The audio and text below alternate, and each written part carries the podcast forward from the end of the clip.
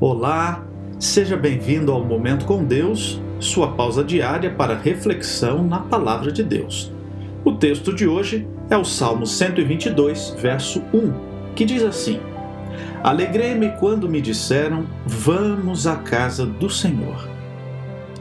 Toda a humanidade possui um senso de adoração. A questão, entretanto, é quem adoramos. Bem, para aqueles que escolhem adorar ao Deus da Bíblia, há fartura de alegria, paz e prosperidade bíblica. Para aqueles, entretanto, que escolhem adorar outras coisas, fatalmente a decepção será o resultado. Muitos têm sido enganados por aquilo que traz apenas a gratificação pessoal, mas não a gratificação espiritual.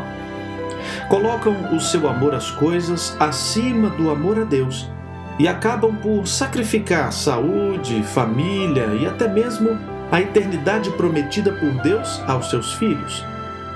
Devemos adorar apenas a Deus, não somente com palavras, mas com nossas ações.